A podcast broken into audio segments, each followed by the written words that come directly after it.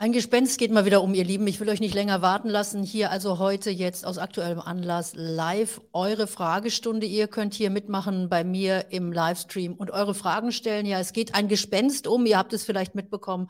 Das Thema Bankrun ist plötzlich wieder in aller Munde. Und beim Bankrun, ja, da geht es im Grunde genommen darum, dass Menschen das Vertrauen in ihre Bank verlieren, hinrennen, ihr Geld holen wollen. Und dann bekommt jede noch so gesunde Bank Probleme, wenn alle auf einmal hinlaufen und ihr Geld haben wollen. So geschehen bei der Silicon Silicon Valley Bank in der letzten Woche und das Institut ist innerhalb von wenigen Tagen kollabiert. Wir haben also eine der größten Bankenpleiten seit 2008 jetzt gerade wieder zu beklagen in Amerika. Aber als sei das nicht schon schlimm genug, werden wir jetzt in den nächsten Tagen wahrscheinlich die Auswirkungen auch äh, dieses Bankzusammenbruchs sehen. Denn die Silicon Valley Bank, das ist eine Bank, die wie der Name schon sagt, im Silicon Valley aktiv ist und aktiv war und hier eigentlich mit so jedem Startup Kontakte hatte. Ich habe mir ein paar Leute heute Nachmittag eingeladen. Ich freue mich, dass ihr dabei seid. Schreibt mir mal in die Kommentare, ob alles hier technisch funktioniert, ob ihr alles gut hört. Und ihr könnt, wie gesagt, auch eure Fragen stellen. Denn ich kann mir vorstellen, dass ihr euch jetzt Sorgen macht, gerade auch diejenigen, die vielleicht neu sind beim Thema Geldanlage und äh, dieses Thema 2008 vielleicht gar nicht miterlebt haben. Denn da standen wir ja schon mal kurz davor, dass das gesamte Finanzsystem kollabiert wäre, wenn nicht die Staaten zu Hilfe geeilt wären und die Regierungen und hier also Schutzschirme aufgezogen hätten. Wir werden sehen, wie weit das jetzt in diesem Fall bei Silicon, bei der Silicon Valley Bank notwendig ist. Es ist natürlich kein so großes Institut, aber wie gesagt, es hat halt eben große Auswirkungen, weil hier viele der bekannten Startups, die wir kennen, eben ihr Geld liegen haben und hatten. Und die kommen jetzt natürlich an dieses Geld nicht ran. Und das bedeutet, der Geschäftsbetrieb steht möglicherweise auf dem Spiel, denn äh, die Unternehmen müssen natürlich Löhne zahlen, die müssen ihren Geschäftsbetrieb zahlen. Und ähm, ja, genau. Es sind keine guten Nachrichten für die nächste Woche an den Märkten. Genau deshalb sind wir heute hier, auch eure Fragen zu beantworten. Äh, man kann davon ausgehen, dass das natürlich Erschütterungen auch weit über Silicon Valley hinaus hat. Denn äh, wir sehen das natürlich auch bei anderen Bankaktien, die sind unter Druck geraten in den letzten Tagen. Und wir werden uns das jetzt gleich mal angucken. Ich habe heute Nachmittag den Michael Ross dabei, der ist gleich zugeschaltet, kommt in wenigen Minuten dazu. Und äh, ab halb drei haben wir dann noch den Martin Stefan mit dabei. Also ich habe eine ganze Menge an Experten mitgebracht, äh, die euch dann auch weiterhelfen können, worum es euch auch geht. Ich denke, es ist schon eingepreist, sagt Dietrich. Ja, also wir haben natürlich in den letzten Wochen so gute Märkte gesehen, dass vielleicht der ein oder andere jetzt in den nächsten Tagen diese Negativnachrichten auch als Anlass nehmen wird, äh, seine Gewinne zu realisieren. Das war ja nun schon äh, seit einigen Monaten lief der Markt wieder und wir haben uns ja alle gefragt, wie kann das eigentlich gehen bei steigenden Zinsen? Und die Notenbanken haben ja auch noch lange nicht signalisiert, dass die Zinssteigerungen jetzt wirklich vorbei sind und das vielleicht sogar bald wieder runtergeht mit den Zinsen. Aber wir sehen jetzt, und das ist eben auch der Fall hier bei der Silicon Valley Bank, wir sehen jetzt eigentlich die Auswirkungen, die diese Zinsanhebungen der Notenbank der Notenbanken in den letzten Monaten hatten und haben werden. Und wir werden möglicherweise noch ganz andere äh, Themen auch besprechen müssen. Denn bei der Silicon Valley Bank, da war es tatsächlich eben nicht so, dass die sich vielleicht verzockt haben oder dass die äh, zu ris riskante Geschäfte eingegangen sind. Ganz im Gegenteil, die haben eigentlich ihr Geld ganz solide angelegt. Also die Einlagen dieser Start-up-Firmen aus dem Silicon Valley, übrigens auch in Deutschland äh, sind die unterwegs, ähm, die haben sie einfach äh, ganz normal in Bonds äh, angelegt. Das machen ja Banken gemeinhin auch so. Aber wir werden das gleich mal klären, die haben sich da mit der Laufzeit dieser Bonds etwas vertan und haben wahrscheinlich auch das nicht eingepreist und eingeschätzt, was es eigentlich bedeutet, wenn die Notenbanken so massiv an der Zinsschraube drehen. Äh, der Bank in Silicon Valley wurde so ein bisschen zum Verhängnis, dass also äh, sie so erfolgreich waren, denn im letzten Jahr sind hier enorme Anlagevolumina hinzugekommen. Die hatten also mö möglichst äh, hatten plötzlich 200 Milliarden äh, auf ihren Konten liegen, mussten damit ja irgendwas machen. Und das machen Banken ja auch gemeinhin so, haben das dann eben sehr solide eigentlich geparkt. Aber wie man jetzt sieht, hat ihn das auch den, das Genick gebrochen. So, also, solide geparkt, ja, das ist tatsächlich jetzt Cyber Investor fragt, ob es solide geparkt war. Ja, das war es. Es waren Staatsanleihen, es waren Mortgage-Backed Securities, also im Grunde genommen die soliden Dinge, die du hast völlig recht, auch schon mal zu, einem, zu, einer anderen Krise geführt haben, aber die gemeinhin eben ähm, bei Banken genutzt werden, um die Kundengelder zu parken. Also die haben nicht etwa selber spekuliert damit, wie wir das bei FTX gesehen haben, also bei dieser Kryptobörse, die auch viel Geld hatten, sich selber Kredite gegeben haben und dann äh, rumspekuliert haben. Das war hier bei der Silicon Valley Bank nicht der Fall. Die gibt es übrigens seit 40 Jahren, diese Bank. Und ich kann mich erinnern, 2018 kamen die auch nach Deutschland. Es gibt also sicherlich auch hier einige Startups, die die Auswirkungen spüren werden, dass sie jetzt nicht an ihr Geld rankommen. Das werden wir mal in den nächsten Tagen ein bisschen analysieren müssen.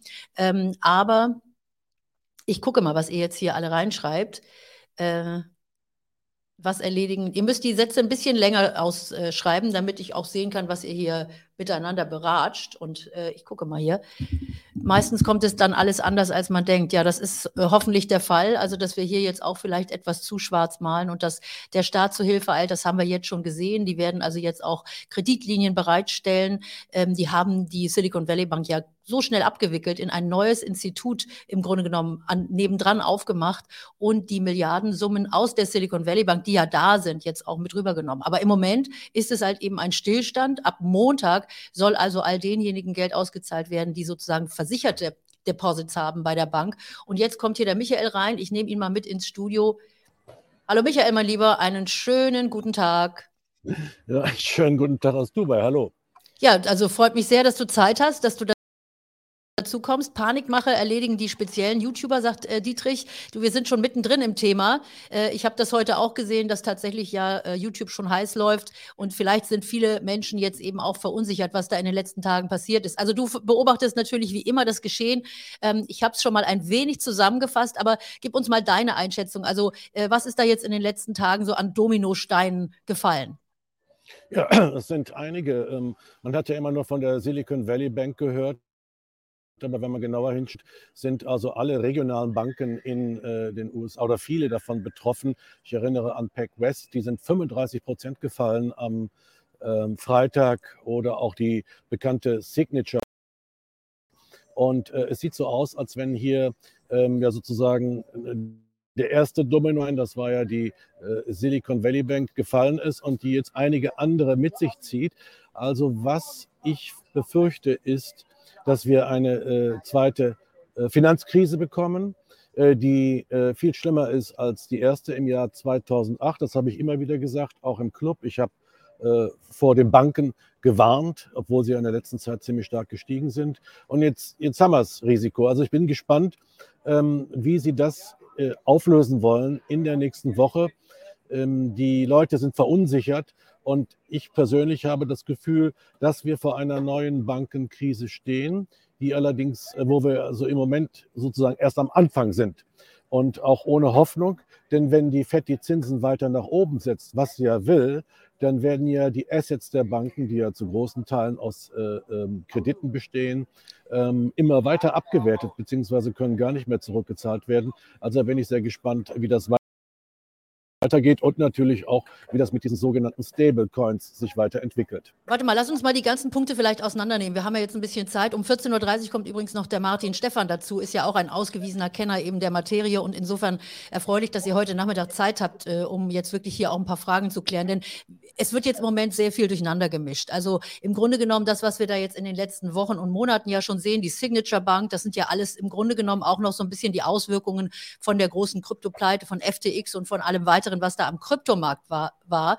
Das, was jetzt hier die äh, Silicon Valley Bank betrifft, äh, das ist ja im Grunde genommen nochmal wieder ein etwas anderes Thema, was die Nervosität der Märkte zeigt. Also hier ist es ja tatsächlich zu einem Bankrun gekommen. Das ist ja nochmal ein bisschen was anderes. Der Bank ging es ja erstmal gar nicht schlecht. Der Punkt ist nämlich der, da können wir nachher mal drauf zu sprechen kommen.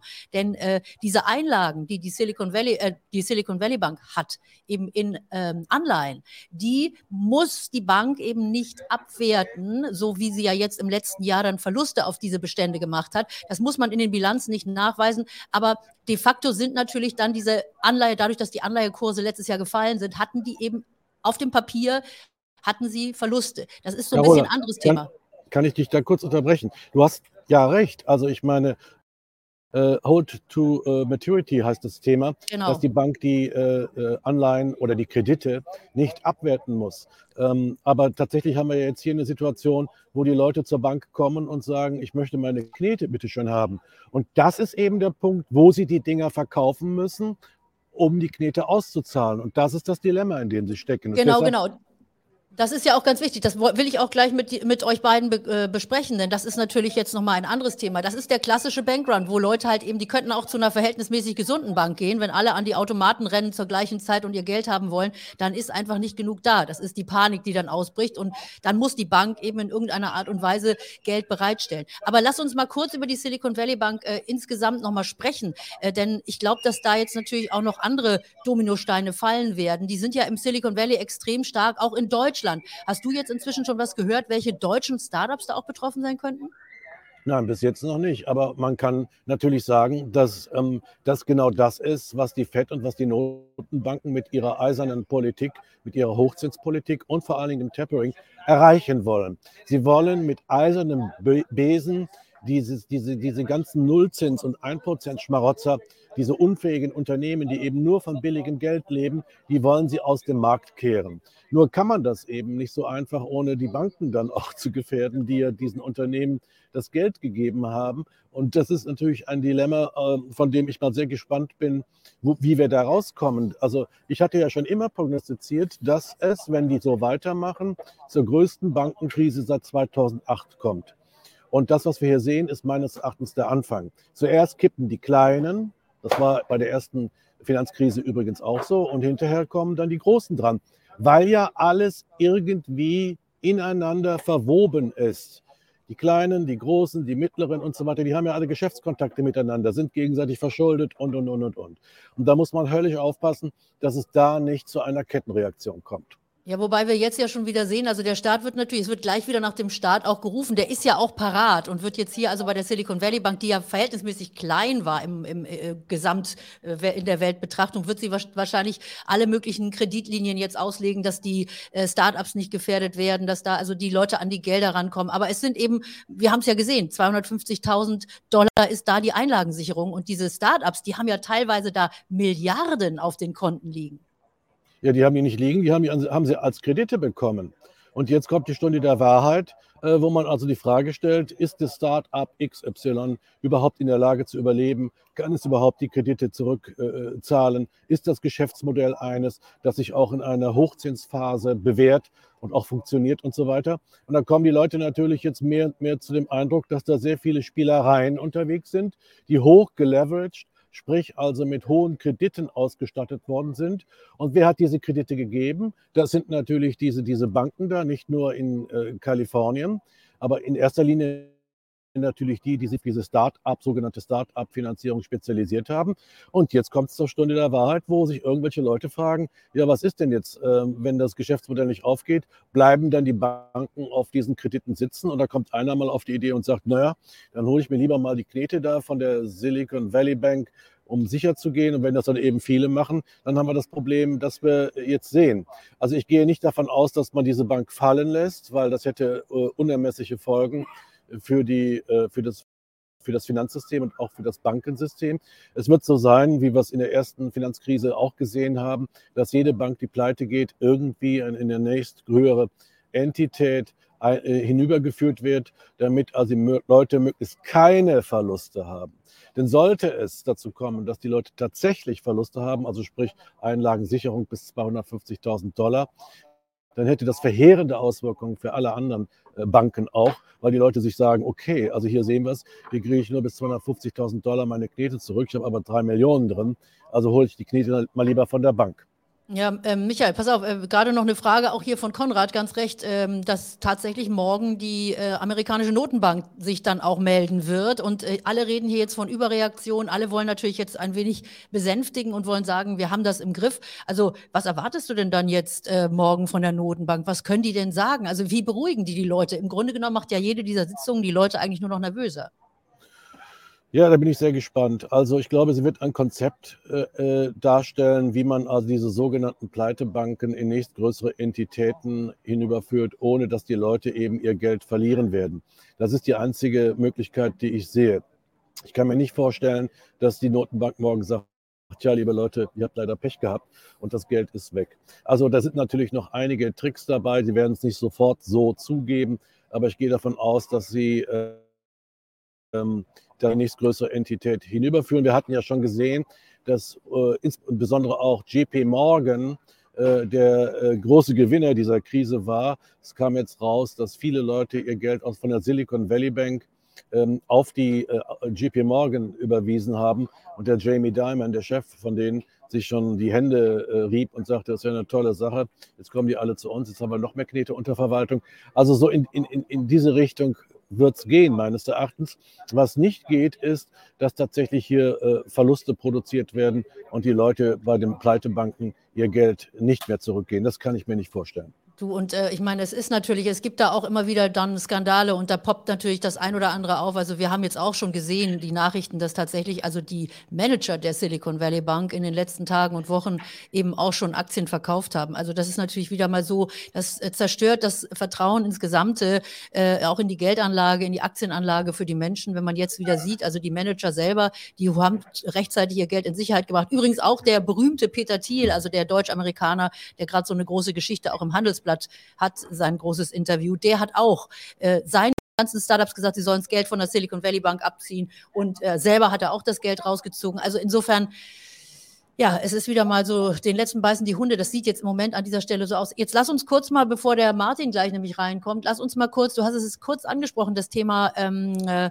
Stablecoin. Das ist ja. ja. jetzt auch noch wieder, also wir, ich meine, es vermengen sich hier natürlich jetzt im Silicon Valley, also im Silicon Valley, in diesem Ort in, äh, in der Nähe von San Francisco, da ist ja nun diese Bank zu Hause seit 40 Jahren und die hat nicht nur die Startups äh, im Allgemeinen finanziert, finanziert, sondern natürlich in den letzten Jahren dann auch die Startups in der Kryptoszene. Das ist ja eben auch so ein Geburtsort für viele dieser Firmen. Und insofern ist die Silicon Valley Bank auch stark verwoben mit der Kryptoszene. So, und jetzt haben wir hier im Grunde genommen den nächsten Stein, den wir mal umdrehen müssen. Das sind die sogenannten Stablecoins. Also äh, wir werden da wahrscheinlich in den nächsten Tagen noch sehr, sehr viel hören. Aber das ist jetzt gerade etwas, was gestern uns ein bisschen nervös gemacht hat, dass nämlich ein Stablecoin, und da, der Name sagt es ja schon, stabil, der ist eigentlich angebunden an den US-Dollar. Also es soll gewährleistet sein, dass du jeden Tag einen Dollar für dein ein Stablecoin bekommst. Der heißt auch US-Stablecoin sozusagen und bezieht sich auf den Dollar und der ist eben unter einen Dollar gefallen. Auch in diesem ganzen Turmoil um die Silicon Valley, Valley Bank. Was war da denn los?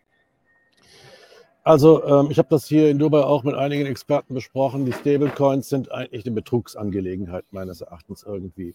Aber zumindest kann man sagen, dass ähm, sie das Gift des Geldsystems und des Bankensystems in die Kryptoszene äh, äh, mit hineinbringen.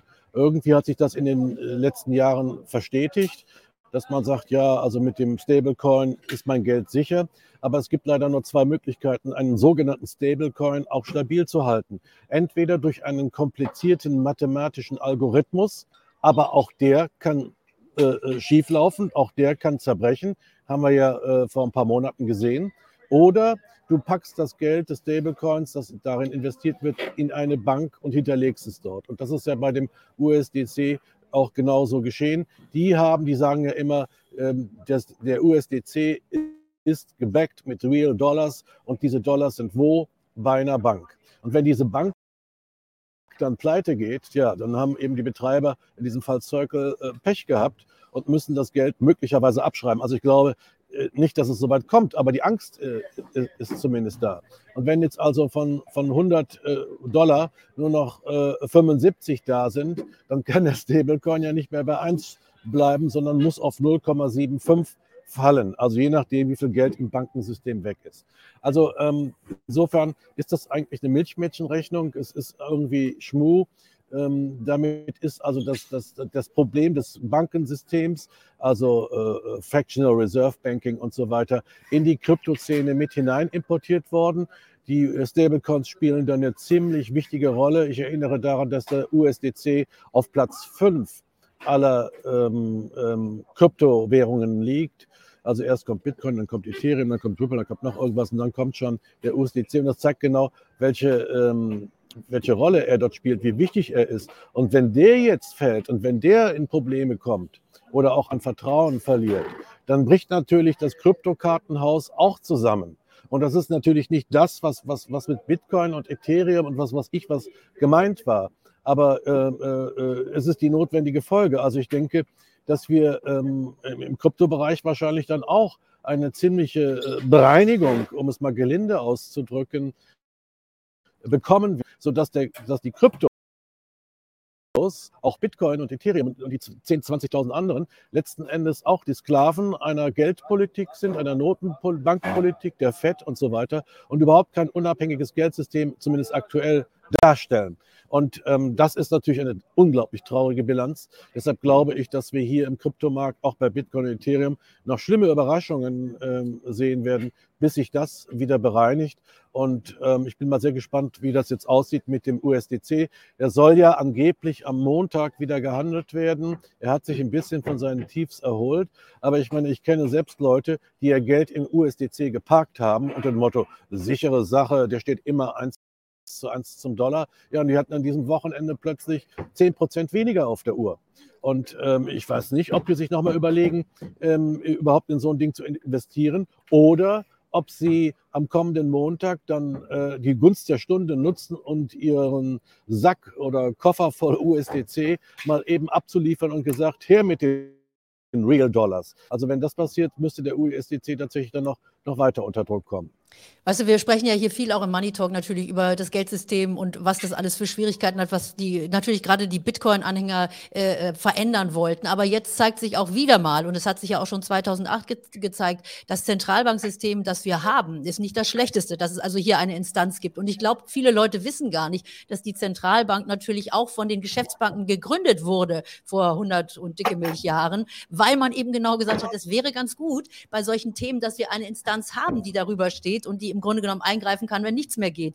Und ähm, das ist genau der Punkt, den wir jetzt ja auch wieder sehen. Also jetzt wird der Ruf natürlich nach, den, nach der Regierung ist wieder da, die müssen irgendwas tun und im Kryptosystem gibt es das eben nicht. Also das ist sicherlich der zentrale Gedanke ist gut und schön. Wir haben übrigens auch den Blogtrainer hier bei uns wieder im Money Talk. Der hatte heute leider keine Zeit, aber wird wahrscheinlich morgen dann auch kommen und äh, das Thema einordnen. Ich finde das ganz wichtig, dass wir offen darüber reden. Ihr wisst ja, der Roman Reha ist ein großer äh, Bitcoin-Enthusiast und äh, der lässt eigentlich alles stehen und liegen für einen Bitcoin. Aber äh, ich bin mal gespannt. Also diese, diese Thematik müssen wir einfach ansprechen, dass es hier eben niemanden gibt, der eingreift. Also dass jeder nur seinen, äh, im Grunde genommen auch nur äh, seinen kommerziellen und, und finanziellen Vorteil sieht. Also auch die großen Miner, die unterwegs sind und jetzt versuchen, den Bitcoin zu stabilisieren.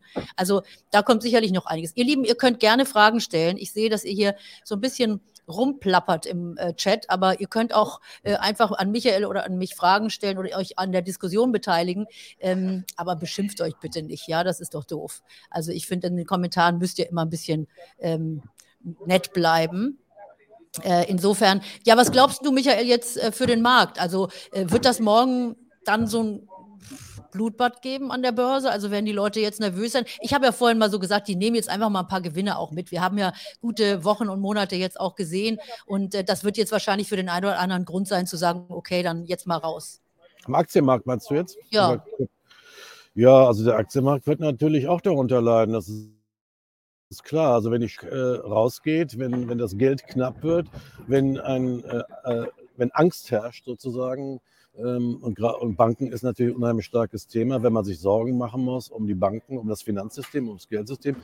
Ich, kann ich mir nicht vorstellen, dass ähm, äh, die Börsen stabil bleiben. Ähm, es wäre denkbar, dass bestimmte Aktiensektoren und Gruppen mehr verschont bleiben. Ja? Also ähm, ich erinnere vielleicht auch an die Hightechs. Muss man mal sehen, wie die sich da entwickeln. Ein Sektor wird sicherlich leiden. Das ist der, der Banken- und Finanzsektor. Also alles, was irgendwie mit, mit Finanzen und Banken zu tun haben. Also zählen ja dann nicht nur die reinen Banken zu, sondern eben auch die Versicherungen und äh, Finanzdienstleister. Ähm, da werden wir wahrscheinlich jetzt am Montag erstmal wohl weiter sinkende Kurse sehen, weil also auch jemand, der sich mit dem Bankensystem nicht auskennt, weiß ja, dass alles miteinander verwoben ist. Die eine ist von der anderen abhängig. Und wenn es da irgendwo, wenn da Sand im Getriebe ist, dann ähm, gibt es Unsicherheit. Und wenn Unsicherheit da ist, dann verkauft man wahrscheinlich äh, die Aktien. Aber alles in allem ist das ja aber auch ein Thema, wo ich auch im Club, bei uns im MNews Club immer vorgewarnt habe. Die steigenden Zinsen sind Gift für das System. Das heißt nicht sofort, dass alles zusammenbricht. Aber jetzt haben wir ja den Salat. Ich meine, der Freitag von letzter Woche wird wahrscheinlich als symbolischer Tag in die Börsengeschichte eingehen. Ja, ja, hier kommt gerade äh, eine Frage auch rein. Welche neuen Informationen gibt es denn jetzt seit Freitag, die am Montag dann nochmal eingepreist werden müssen? Also das ist natürlich jetzt die große Frage, ob alle sich jetzt total rational verhandeln und sagen, äh, verhalten und sagen, wir müssen jetzt eigentlich gar nichts mehr machen, wir warten jetzt erstmal ab. Also am Montag wird es Informationen auf jeden Fall geben. Äh, wir hatten es vorhin schon angesprochen, sogar die Notenbank wird sich äußern, aber es wird eben auch, äh, das habe ich schon in den äh, Artikeln auch gelesen, es wird eben so sein, dass die ersten Gelder auch an die versicherten Unternehmen abfließen werden, eben von dieser neuen Bank, die jetzt nach der Silicon Valley Bank Pleite gegründet worden ist. Also da wird es auch jetzt Mittel geben. Das heißt, das Geld ist nicht alles eingefroren. Also man versucht jetzt Business as usual, was natürlich irgendwie nicht geht. Ähm, und ich glaube, das, was alle jetzt befürchten, ist, dass jetzt natürlich die neuen Informationen die sein werden, dass es andere Unternehmen noch betrifft, dass die jetzt also im Grunde genommen die Reißleine ziehen müssen. Also dass das jetzt so ein Dominoeffekt ist, den wir sehen werden. Aber man eben vielleicht ein kleiner Lichtblick an der Stelle. Ich meine, was wir auf jeden Fall haben in dem letzten Jahr geschaffen durch die starken Zinsanhebungen, ist der Spielraum der Notenbanken, dass sie jetzt also auch sagen könnten, wir hören auf mit den Zinserhöhungen, wir senken die Zinsen, was auch immer. Die können wieder neues Geld in die Märkte geben. Äh, mit, also ich meine, die haben jetzt alle Möglichkeiten. Ich kann mich genau erinnern, dass wir vor drei, vier Jahren irgendwann mal ges drüber gesprochen haben, dass die Notenbanken gar keine Möglichkeit mehr haben. Wir hatten Negativzinsen, die hatten dann den Markt mit Geld das haben wir jetzt alles nicht. Die haben also wieder eine Menge Spielraum, uns dann auch äh, zu helfen und eine bessere Stimmung zu machen. Also jetzt winkt doch bitte nicht ab. Ich will doch wenigstens, dass wir heute dermaßen gut verbringen. Carola, ich glaube, das bist du zu optimistisch. Ähm, die, die Notenbanken, und Paul hat das ja auch immer wieder gesagt, werden den bitteren Gang weitergehen bis zum Ende. Und ich meine, äh, äh, was man, sie würden ja auch an, an Glaubwürdigkeit verlieren, wenn sie die Zinsen jetzt äh, irgendwo auf 5 Prozent oder wo wir sind in Amerika nach oben setzen und jetzt sofort wieder nach, unten, nach unten gehen. Also das, das Schiff der Zinsen ist ein ganz langsamer Tanker. Und um dort also Glaubwürdigkeit aufrechtzuerhalten, kannst du nicht Hü oder Hot machen. Und ähm, das ist eben das Dilemma, in dem die Notenbanken sind. Äh, wenn sich dieser Dominoeffekt weiter ausweiten wird, wovon ich ausgehe, dass auch andere Banken betroffen sind und so weiter. Und es geht ja um die Assets äh, der Banken. Es sind insbesondere Anleihen, Kredite, die die Banken haben und die nun abgewertet werden müssen oder die zum Teil auch verkauft werden müssen, weil sie eben Bargeld brauchen. Ähm, das kann man eben nur retten, indem man analog zur letzten Finanzkrise die Zinsen nach unten setzt und damit steigen dann die Kredite an Wert wieder und die Anleihen steigen an Wert wieder.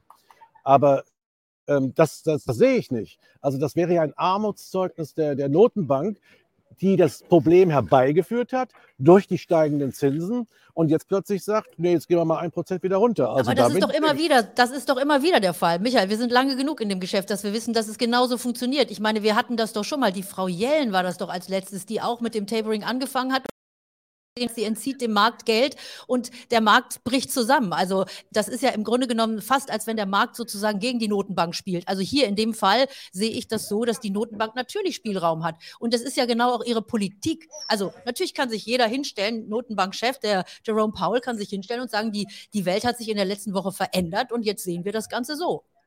Ja gut, das ist nicht ausgeschlossen. Aber das, das wäre doch mal was. Ja, ja, aber ich meine, dann, dann, dann fragt man sich natürlich, haben die die Probleme nicht vorher gesehen? Ich meine, wir hatten es doch selbst in unseren Interviews oft genug thematisiert und auch bei mir im M-News Club, dass diese Zinsen genau zu den Problemen führen, die wir jetzt haben. Da muss man sich natürlich die Frage stellen, warum haben sie sie denn dann so hochgehauen, äh, äh wissend, dass dann hinterher die Banken pleite gehen und dass es Probleme gibt. Es geht ja nicht nur um die USA. Äh, ich erinnere an die Geschichte da in Großbritannien, als die Pensionsfonds quasi fast vor der Pleite standen und die da auch am Anleihenmarkt wieder stützend eingreifen mussten, um die Anleihen da nach oben zu ziehen. Also äh, ja, also da bin ich mal sehr gespannt. Also äh, dann, wenn Sie jetzt die Zinsen senken, dann würde das ja bedeuten, dass die Notenbank einen gewaltigen Fehler gemacht hat, sie überhaupt erst nach oben zu setzen. Und wie Sie das begründen wollen, das würde ich gerne mal wissen. Das eine ist die Inflation, die, die sie natürlich im Auge behält, und das andere ist jetzt sozusagen ein externer Schock, den sie jetzt hier eben, auf den sie reagieren muss. Das haben wir doch auch schon öfter gehört. Also ich meine, das ist ja nichts Neues, dass die Notenbank eine Woche später was ganz anderes sagt. Also insofern, ich bin da, ich, ich bin wirklich gespannt, was, äh, was die morgen auf dem Zettel haben. Die schreiben ja hier in den Pressemitteilungen, dass da jetzt gar nichts großartig zur Krise gesagt wird und zur äh, Silicon Valley Bank, aber das ist natürlich das, worauf alle warten.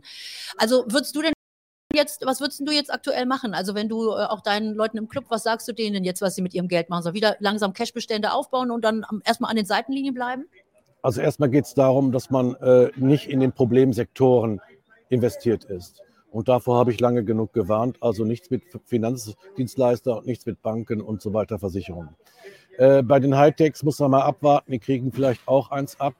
Ähm, dann Bitcoin, glaube ich, ist äh, äh, ja durch, durch dieses Handeln, das wir jetzt gerade gesehen haben, irgendwo Geldsystem verseucht, auch ein Opfer des Ganzen. Ich denke, dass Bitcoin weiter fallen wird, bevor er sich wieder fängt und dann in Richtung 100.000 geht. Aber da steht noch ein schmerzensreicher Weg vor uns. Ich meine, wenn diese Stablecoins alle zerbrechen, dann haben wir ein Problem im, im Kryptomarkt. Das ist klar. Und insofern denke ich, also wenn man sich jetzt die einzelnen Sektoren, habe ich übrigens gerade gestern auch hier wieder diskutiert, äh, anschaut, ist es vielleicht Gold und Silber, äh, das die Leute dann neu entdecken. Äh, wir werden leider sehen, dass auch die Aktien womöglich weiter nach unten gehen, die Indizes. Wir werden sehen, dass äh, der Kryptobereich nach unten geht. Wir werden sehen, dass es Spannungen im Finanzsystem gibt, im Geldsystem, im Banksystem und so weiter. Und da fragen sich die Leute natürlich, was mache ich jetzt mit meiner Knete? Und dann entdecken sie vielleicht das, was seit 6000 Jahren schon als Geld äh, äh, gilt, nämlich Gold und Silber. Man muss ja sagen, Gold und Silber hat ja gar nichts gemacht, ist in den letzten Wochen sogar gefallen und so weiter. Könnte mir vorstellen, dass das eine Renaissance ist, nicht nur physisch, sondern auch Goldminenaktien. Die haben wir auch im Club äh, sehr gut besprochen, gibt es einzelne Kapitel zu. Ähm, ich könnte mir vorstellen, dass das vielleicht die Stunde des Goldes ist. So, also ich habe mal gerade hier, ich sehe gerade die vielen ähm, Meldungen, die jetzt hier reinkommen. Ihr wisst, ihr Lieben, wenn ihr hier mitmachen wollt, ihr könnt auch gerne immer auf die Kaffeekasse drücken. Dann sehe ich nämlich euren, äh, bleibt nämlich eure Frage weiter oben und sie geht nicht verloren und rutscht hier nicht immer weiter runter, wenn ihr jetzt alle schreibt. Also es gibt hier die Möglichkeit, äh, der Superlikes oder so ähnlich heißt das, glaube ich. Also probiert es mal gerne aus, dann kann ich nämlich nächste Woche mit Michael in Dubai vielleicht auch einen Kaffee trinken. Äh, wer sich jetzt nämlich fragt, wo der Michael sitzt und warum es so sonnig bei ihm ist, wenn ihr vielleicht gerade im Schatten seid. Also Michael hat sich wieder in sein geliebtes Dubai zurückgezogen. Michael, deshalb bist du auch am Freitag nicht in Stuttgart, denke ich mir mal, oder? Nee, nee, nee. Ich bin in, ich also, ein paar Wochen in Dubai. Ich habe hier auch einige Verpflichtungen, werde auch Vorträge halten. Ähm, also, und es ist auch wunderschön. Also ich meine, im Moment ist es ein bisschen zu warm eigentlich. Wir haben Anfang März 30 Grad. Und es geht gerade die Sonne unter da gegenüber. Also ist ja ziemlich warm, aber besser als kalt. Besser als kalt. Und ich kann aber nur euch sagen, die ihr jetzt zuguckt, ich hoffe, wir sehen uns in Stuttgart am Wochenende auf der Invest, denn da werde ich sein und bereite gerade auch einen Aktienstammtisch vor, also wo wir uns wirklich auch persönlich treffen und austauschen können. Wer darauf Lust hat, der kann mir hier mal in den Kommentaren schreiben und auch sonst unter info at Carola Ferstel sich bei mir melden info.carolaferstel.de. Da werden wir dann für nächste Woche in Stuttgart was ausmachen. Also wer von euch da ist. Jetzt war hier gerade eine Frage, ja, ich sehe, das rauscht hier jetzt wirklich durch, eure Fragen. Deshalb ist es ein bisschen schwierig. Also hier war eine Frage, ob man seinen TF mit World und Tech jetzt mit Verkaufsorders äh, raushauen sollte und das Geld dann in den nächsten Monaten wieder günstig einkaufen, äh, damit dann wieder günstig einkaufen kann. Also meiner Meinung nach ist ja immer, und das war in den letzten Monaten eigentlich auch immer ein guter Rat, wenn ihr so Sparpläne habt, ich weiß, es haben nicht so viele von euch, weil ihr alle so rasant unterwegs seid, aber wer sich auf sowas Langweiliges wie Sparpläne einlässt, der sollte das einfach durchlaufen lassen. Also der sollte sich da gar keine Gedanken machen. Aber ansonsten äh, könntest dir vorstellen, dass wir jetzt ein paar Monate schwierige Märkte bekommen und dass man günstiger nachher wieder rein kann, oder? Ja, aber es ist richtig, was du sagst. Wenn du ein ETF hast, musst du hier nicht Action machen. Äh, kein Mensch weiß, wie die Börse äh, funktioniert und Costolani hat ja diesen klugen Spruch gebracht, an der Börse kann alles passieren, auch das Gegenteil. Von den äh, Eckdaten, die wir haben, müssten die Märkten, Märkte eigentlich eher fallen, wegen Geldknappheit, ganz klar. Und jetzt haben wir auch noch diese Krise dazu. Aber wer weiß es? Und ich meine, wenn du einen ETF-Sparplan hast, und dann im nächsten Monat investierst, wenn das Zeug dann billiger geworden ist, dann kaufst du automatisch mehr. Und äh, ich würde mal schätzen, dass auch diese Krise irgendwann überwunden sein wird. Also hier gibt es überhaupt keinen Handlungsbedarf meines Erachtens. Ach, hier kommt noch eine Frage. Der DAX bei 15.000 äh, Punkten sagt hier der Martin ist ein Realdax, ups, jetzt ist er schon wieder weggeflogen, ein Realdax von 9000, wenn man die Inflation der letzten zehn Jahre berücksichtigt. Also nochmal die grundsätzliche Frage, ob sich Aktien überhaupt lohnen. Also da bist du natürlich bei uns genau richtig, Martin, denn wir sind große Aktienfreunde. Wobei Michael ja gerade schon Gold auch angesprochen hat. Aber Aktien, ist das etwas, was wir uns anschauen müssen. Der Christian Lindner, unser Finanzminister, kommt ja jetzt auch mit dem Gedanken, dass wir noch eine neue Säule für unsere Rente und für unsere Altersvorsorge brauchen. Und das sollte dann auf Aktien aufbauen. Ja, also ähm, Aktien sind alternativlos. Ähm, das mit dem DAX stimmt ja auch. Der hat underperformed in den letzten Jahren.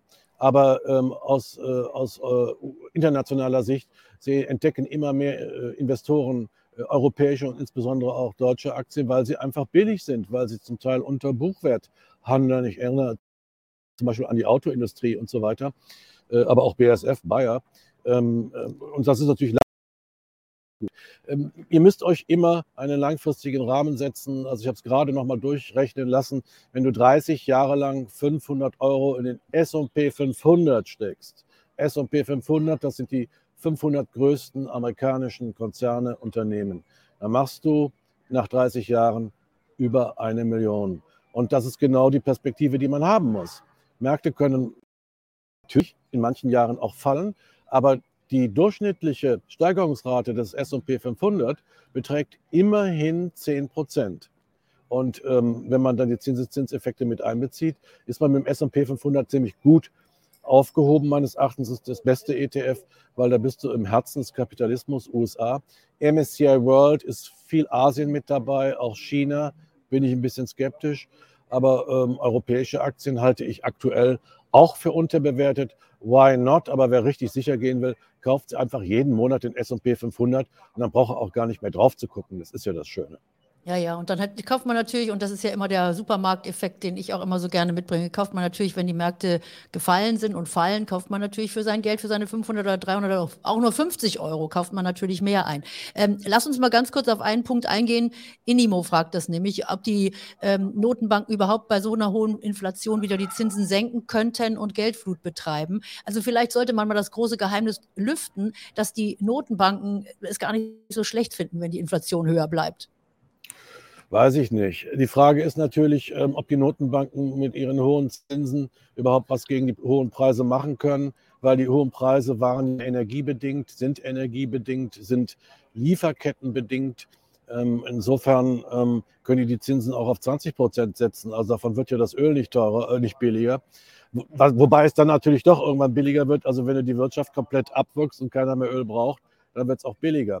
Aber will man das wirklich? Das ist die große Frage. Also ich habe das Gefühl, dass die, ähm, die, die Preissteigerungen, die wir aktuell haben, und da habe ich nicht nur das Gefühl, sondern es ist Fakt, die liegen ja nicht daran, dass die Leute Taschen voller Geld haben, dass die Portemonnaies gut gefüllt sind und die die Regale leer kaufen.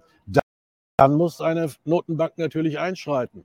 Sondern es liegt ja ganz anders begründet, diese Preissteigerung. Es liegt an höheren Energiekosten, äh, weiter und so fort. Und tatsächlich ist es ja so, dass ähm, die meisten Menschen ja weniger Geld in der Tasche haben, weil der Strom teurer geworden ist, weil Energie, Benzin teurer geworden ist und so weiter. Also allein von da gibt es schon ähm, eine Verknappung des Geldes, sodass die Zinserhöhung gar nicht notwendig gewesen ist. Aber das ist meine bescheidene Meinung. Ich bin gespannt, wie sie jetzt in Zukunft handeln werden. Ja, aber von der anderen Seite muss man natürlich sagen, diese Geldentwertung, die entwertet natürlich auch alle Kredite. Das heißt, äh, wir reden ja auch immer mal wieder am Rande darüber, dass alle Staaten so enorm verschuldet sind. Und da ist natürlich eine Geldentwertung, die auch die Kredite der Staaten entschuldet, auch gar nicht so unangenehm. Also eine Inflation, die vielleicht bei drei, vier, fünf Prozent liegt. Ich meine, die Notenbanken haben zwar das Ziel zwei Prozent, aber wir werden das wahrscheinlich in den nächsten Jahren jetzt sehen, dass die ähm, Inflationsrate dann immer ein bisschen drüber liegt. Aber äh, wie gesagt, da, da, die Notenbanken werden davon nicht wahnsinnig, sondern die Staaten profitieren letztendlich auch davon. So, und äh, was haben wir denn hier noch für Fragen? Hm. Kommt gerne mit Fragen auch noch rein. Und wie gesagt, macht das am besten über diese Super-Likes hier auf äh, YouTube, denn dann äh, kann ich euch besser sehen. Dann seid ihr nämlich farbig unterlegt. Das ist etwas, was man hier auch mal ausprobieren kann. Ich weiß, dass die Kaffeekasse, der ein oder andere beschwert sich immer drüber. Aber wer jetzt auch neu auf dem Kanal ist, ich sehe das ja, wir sind ja fast 400 Leute, da könnt ihr gerne auch ein Abo dalassen und äh, meinen Kanal unterstützen. Und äh, Michael, ich werde nachher auch noch mal in die Show Notes dann deinen Club mit ein bauen, denn der Michael macht da auch einmal in der Woche Live-Calls, wo man sich austauschen kann und äh, sich über den Markt unterhält. Ich weiß, wir sind jetzt hier in schwierigen Zeiten, anspruchsvollen Börsenzeiten. Das letzte Jahr hat schon viele Nerven gekostet und jetzt sieht es ganz so aus, als würden wir auch in diesem Jahr nicht verschont bleiben und als würden die Auswirkungen im Grunde genommen jetzt auch weiter äh, uns noch zu schaffen machen. Also die Auswirkungen von steigenden Zinsen und die Auswirkungen dann eben auch von äh, einzelnen Dominosteinen. Interessant ist es ja eigentlich immer, dass man dann so nacheinander immer lernt, was alles schieflaufen kann. Ne? Also jetzt sieht es tatsächlich so aus, wenn wir das nochmal kurz zusammenfassen auch. Ich warte ja immer noch auf den Martin, dass der jetzt noch reinkommt, dass der uns noch ein paar Insights gibt. Ähm, aber es sieht ja tatsächlich so aus, als hätte diese Silicon Valley Bank das Geld nun überhaupt nicht irgendwie riskant, riskante Dinge damit gemacht, sondern dass tatsächlich die Bewertungs- Methoden, das, was du eben gerade auch schon sagtest, die Bewertungsmethoden in den Bilanzen führen dazu, dass hier also Verluste nicht ausgewiesen werden müssen. Und wenn dann, so wie bei der Silicon Valley Bank, der CEO nur mal sich hinstellt und sagt, wir könnten uns mal überlegen, dass wir da ein bisschen was tun müssen und eine Kapitalerhöhung wäre auch nicht schlecht, dann ist es eben zu dieser Nervosität gekommen. Äh, aber das habe ich jetzt auch in einigen Berichten gelesen, dass also diese Bilanzierung, da ist auch noch eine große Bedrohung eben nicht nur jetzt für die Silicon Valley Bank, sondern für alle anderen Banken, weil da eben hohe Verluste in den Bilanzen der äh, Banken schlummern, die sie nicht ausweisen müssen. Also das ist tatsächlich im, in der gesamten Branche ein Problem.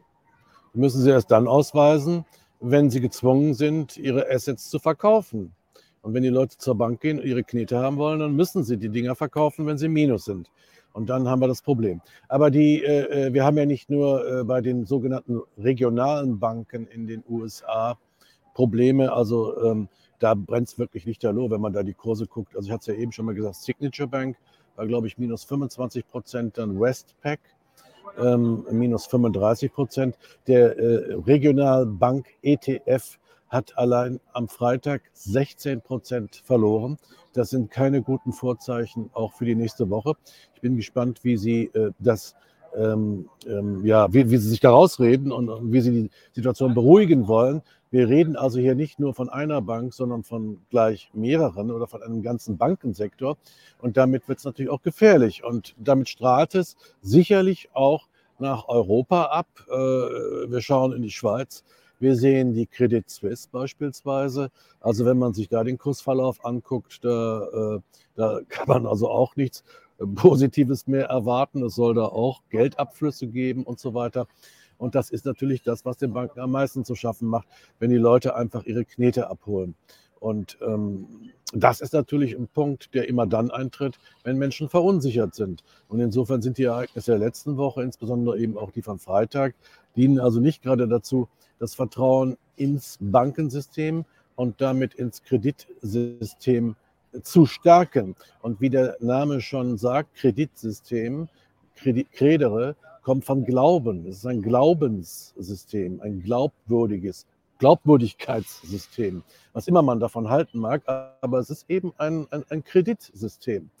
Und ähm, wenn der Kredit nicht mehr da ist, dann wird es schwierig in diesem System. Und ähm, ich will nicht, ich hoffe, dass sie es nochmal irgendwie geregelt kriegen, aber äh, ich sehe da im Moment wenig Chancen. Jetzt muss ich hier gerade mal ähm, noch einen ähm, Kommentator mit reinnehmen. Carola liest wenigstens die Fragen von normalen Leuten, der Blogtrainer nur noch von Spendern. Ja, ihr Lieben, wir machen das ja hier nicht ganz nur aus Spaß und deshalb ist es eigentlich ganz gut, dass YouTube uns solche Möglichkeit, dass es hier eben sowas wie so eine Kaffeekasse gibt. Und ich finde das eigentlich auch ganz fair. Insofern kann ich das, was der Roman, der Blogtrainer macht, auch nur unterstützen ich habe euch ja auch schon gesagt, dass ihr gerne mal was in die Kaffeekasse spenden könnt. Das sind ja immer nur kleine Beträge, wenn man hier anfängt mit so einem Kanal, aber es ist tatsächlich auch eine gewisse Wertschätzung, die da eine Rolle spielt. Und äh, letztendlich, ihr wisst ja alle, hier ist es wenigstens so, mit dieser kleinen Kaffeekasse könnt ihr die YouTuber unterstützen. Ansonsten zahlt ihr mit euren Adressen oder ihr zahlt mit anderen Dingen. Also insofern ist das hier, glaube ich, ein ganz fairer Austausch. Und äh, ich warte immer noch auf den Martin. Ich schreibe ihm jetzt nochmal, ob er dazukommt, denn Martin Stefan habt ihr auch schon ein paar Mal bei mir im Money Talk gesehen, ist wirklich ein langjähriger Kollege von uns und äh, ein absolut guter Kenner auch der Szene, der übrigens auch äh, begeistert war von all dem, was sich in der Kryptowelt abgezeichnet hat und getan hat, aber der jetzt wahrscheinlich auch ernüchtert sein wird in den letzten Monaten. Das ist der Lehman-Moment, sagt hier Radoslav und ähm, Ich hoffe nicht, dass das der Lehman-Moment ist, den wir hier gerade erleben. Ich hoffe, dass man vielleicht aus der Lehman-Pleite auch gelernt hat, äh, dass man beziehungsweise schnellere Maßnahmen ergreift. So war das jedenfalls zu lesen, das, was jetzt in Amerika passiert. Also, dass da relativ schnell, als es klar war, dass diese Bank pleite geht, wurde ein neues Institut gegründet. Die äh, gesamten äh, Gelder aus der Silicon Valley Bank wurden übertragen und liegen jetzt hier bei diesem neuen Institut. Deshalb machen die am Montag auch weiter. Es gibt also eine neue Bank, die jetzt im Grunde genommen zum zumindest bei denen, die versicherte Geldbeträge haben und die in dieser Einlagensicherung äh, liegen mit 250.000 Dollar, die werden jetzt ihr Geld auch bekommen ab Montag. Aber alles andere ist dann natürlich fraglich. Und ich habe vorhin äh, auch schon gelesen, dass es da einige große amerikanische Unternehmen gibt. Roblox könnten einige von euch vielleicht auch kennen. Die haben also auch große Teile ihres Geldes bei der Silicon Valley Bank gehabt. Und wir hatten es ja jetzt gesehen, äh, tatsächlich auch der Stablecoin, die hatten große Bestände auch bei äh, große Geldsummen auch bei der äh, Silicon Valley Bank. Und insofern ja, wird es spannend sein, wer noch alles ähm, aufpoppt in den nächsten Tagen. Und ähm, ja, Michael, wollen wir mal sehen, was wir hier haben.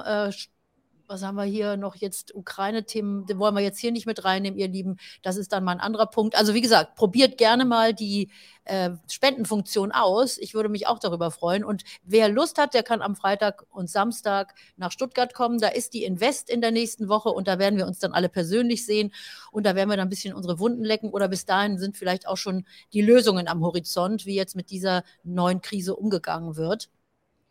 Ähm, ja, wie sieht der Bitcoin in der aktuellen Situation aus? Das ist vielleicht auch nochmal eine ganz wichtige Frage, denn das, was wir ja auch sehen in der ganzen Kryptowelt, du hast es vorhin angesprochen, Michael, alles ist miteinander verwoben und viele äh, Kryptounternehmen und äh, grundsätzlich auch viele Startups, die in der, in der Kryptowelt sind, die haben natürlich als Sicherheit sich auch mit dem Bitcoin eingedeckt. Und wir haben das in den letzten Monaten ja schon immer gesehen, wenn irgendwo eine, äh, ein, ein, ein, ein Kryptothema war, was auch immer es war, neulich Luna, Celsius, wie sie alle heißen, die und FTX natürlich auch, dann gab es auch immer einen großen Druck auf den Bitcoin. Siehst du ja. das diesmal auch? Ähm, ja, haben wir gerade gestern Abend gehabt hier in Dubai das Thema mit ein, einigen Krypto-Experten hier. Das sind echt hochrangige Typen am Start. Also beim, beim letzten Zusammenbruch eines Stablecoins, ich glaube, das war der Tether oder wie der hieß, ist Bitcoin um 60 Prozent gefallen. Und ähm, wenn jetzt der USDC zusammenbricht, dürfte das ungefähr die gleichen Auswirkungen haben. Wird hier diskutiert. Ob das kann ich nicht sagen. Ich glaube aber schon, dass es Druck gibt auf, auf den Kryptomarkt und ähm, ähm, dass ähm, der Bitcoin und auch alle anderen dann fallen werden. Und es ist wirklich schrecklich mit anzusehen, weil eigentlich ist das ja ein System, das unabhängig vom Geldsystem sein sollte.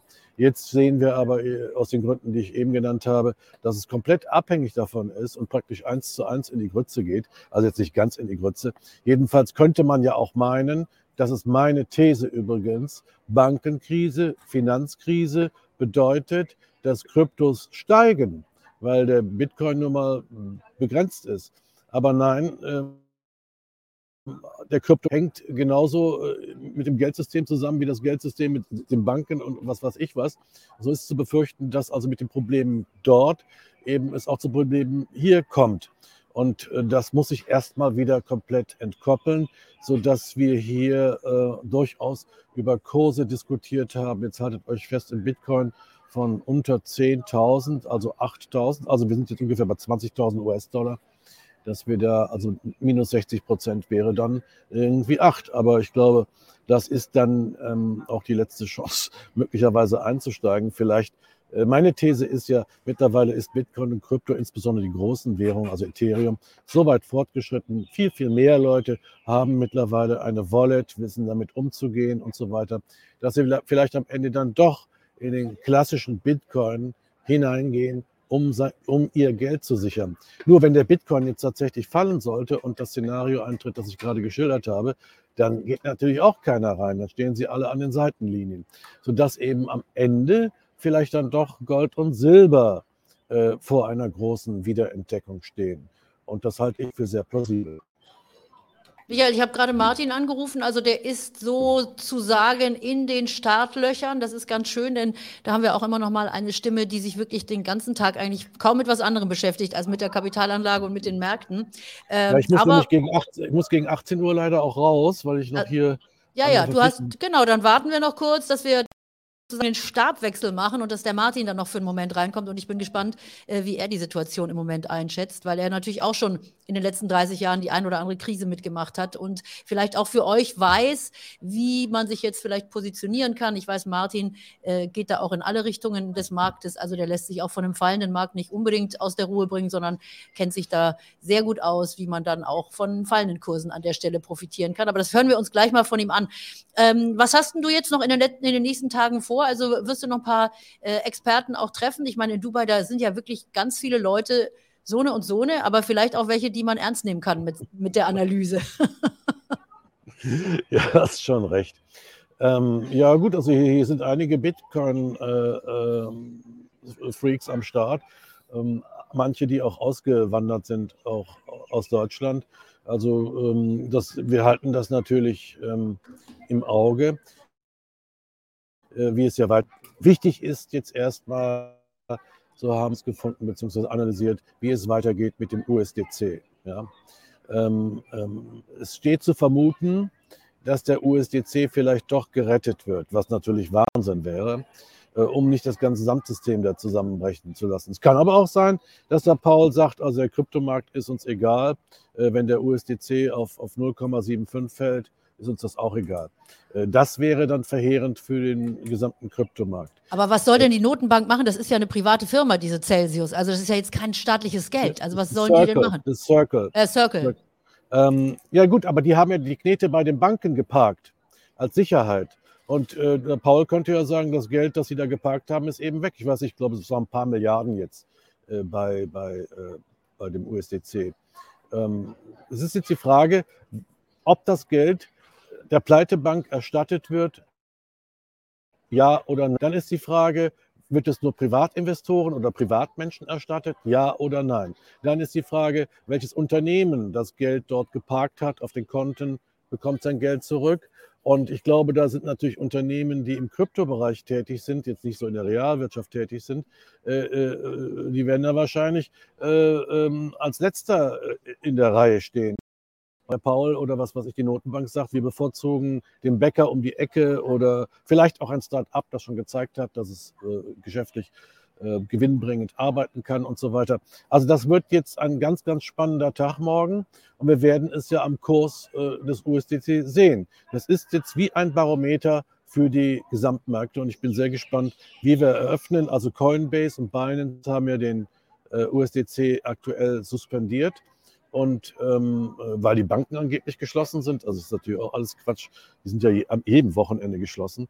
Ähm, aber ähm, müssen wir mal sehen, ob sie dann wieder aufmachen und zu welchem Kurs das Zeug gehandelt wird. Und äh, ich denke, es sind auch Szenarien vorstellbar, wo der USDC wieder auf 1 zu 1 zum Dollar geht. Und dann ähm, war es vielleicht nur ein kleiner Schockmoment. Aber ich denke, dass wir hier in einer Krise hineinschlittern, die vielleicht doch größeren, größeres Ausmaß hat.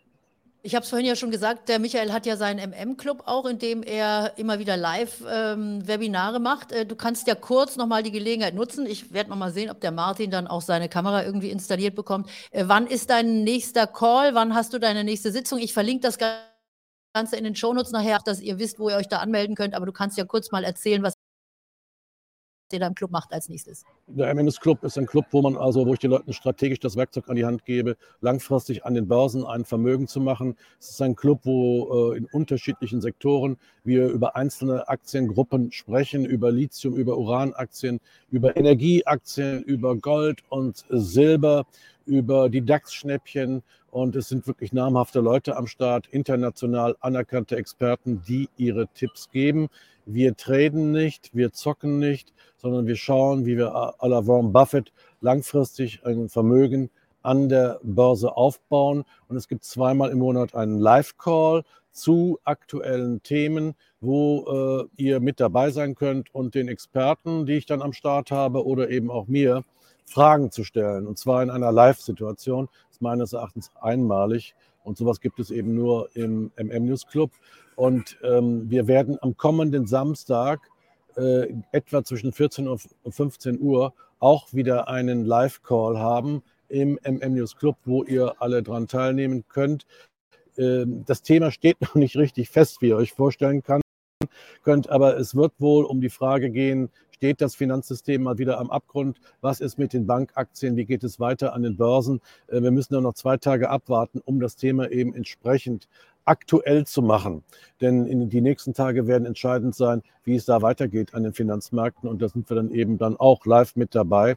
Und dann werden wir die Fragen, die die Anleger haben oder auch die Menschen haben da draußen, ähm, werden wir dann beantworten. Und äh, hier kommt gerade noch ganz aktuell äh, eine Meldung von der Finanzministerin Janet Yellen, die, den, die nämlich jetzt gesagt hat, es wird keine größere Rettungsaktion äh, geben. Ähm, Sie sagen hier also, nach dem Zusammenbruch der Silicon Valley Bank wird es ohne eine größere Rettungsaktion um Konteninhaber, will man sich um Konteninhaber kümmern.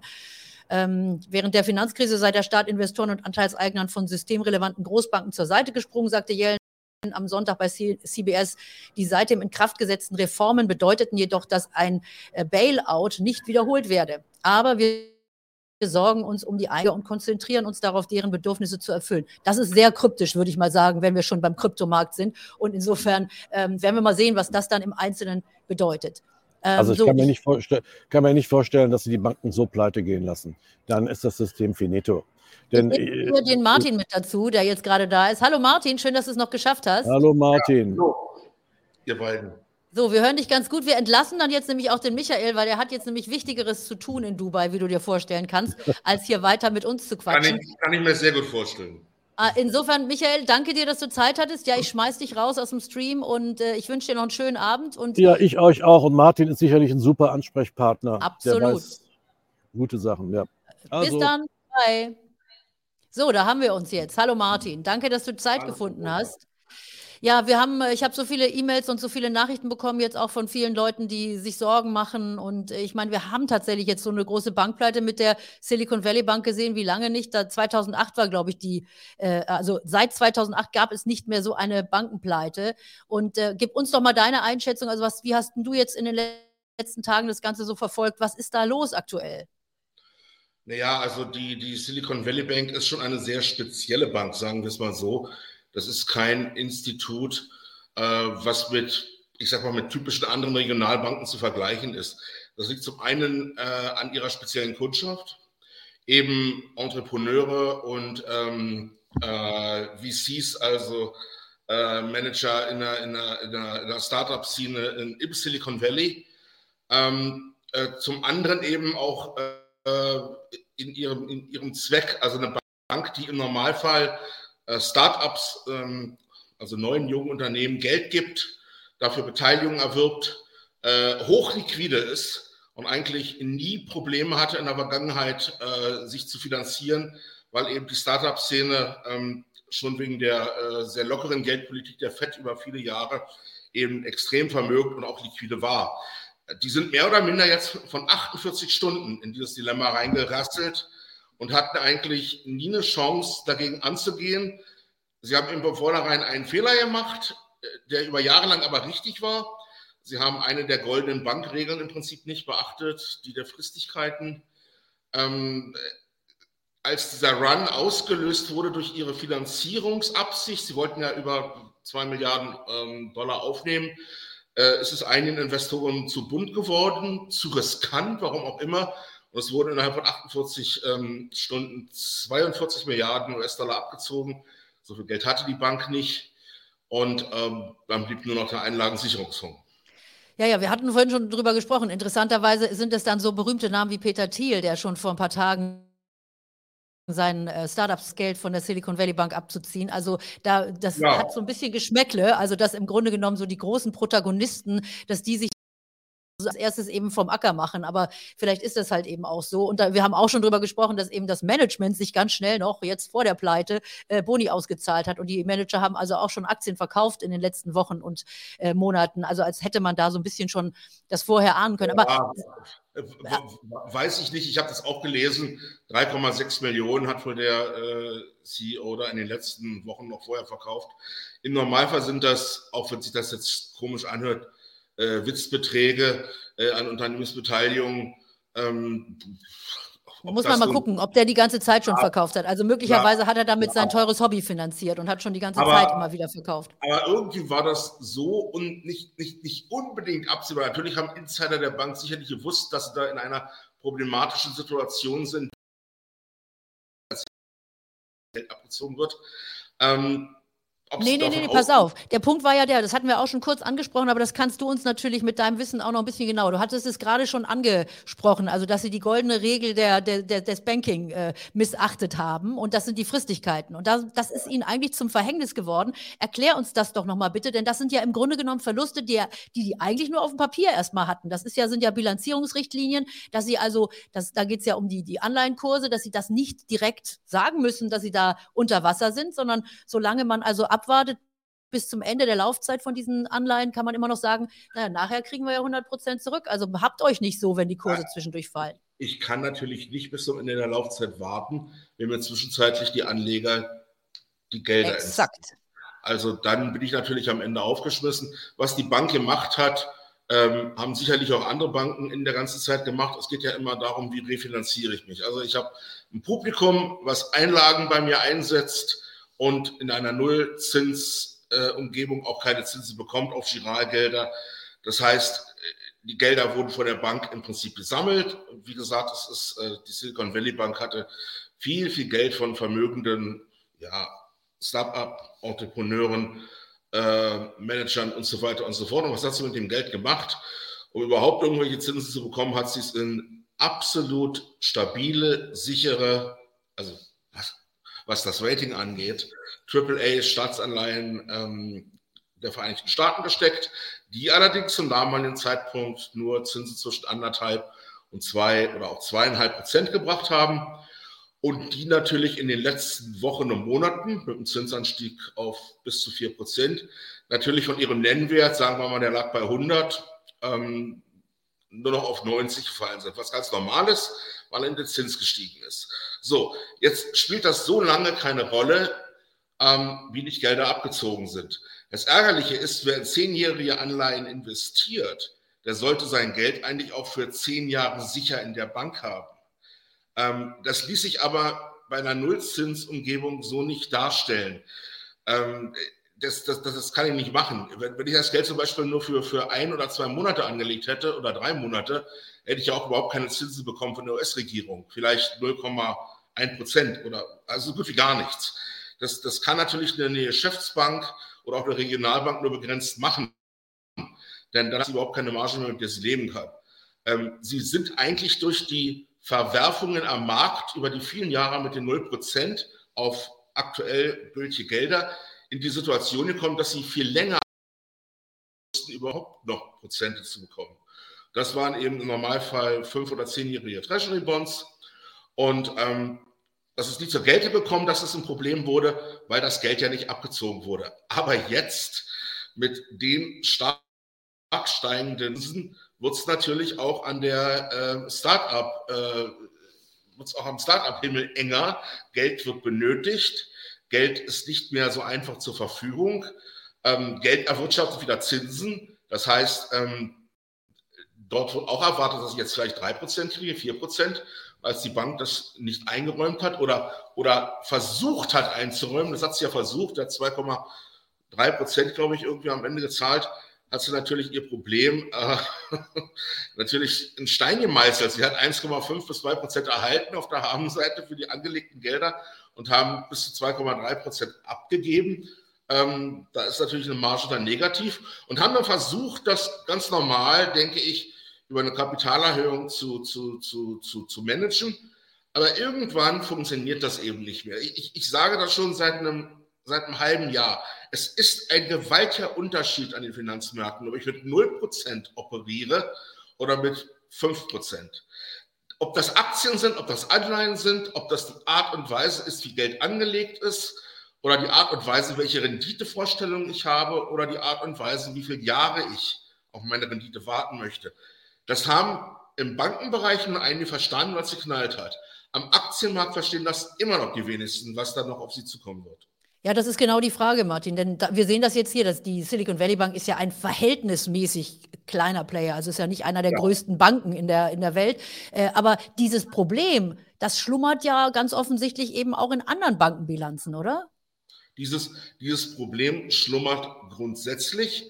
Nun bin ich mal der Ansicht, äh, Deutschland, Europa, dort sind die, ähm, die Anleger oder die Kapitalsammler äh, ähm, nicht so eine Zinshopper, nennen wir es mal so, die sofort, wenn jetzt die nächste Bank ein paar Prozentpunkte, Pünktchen hinter der Kommastelle äh, mehr bieten, sofort ähm, ihr Konto auflösen und zur nächsten Bank gehen.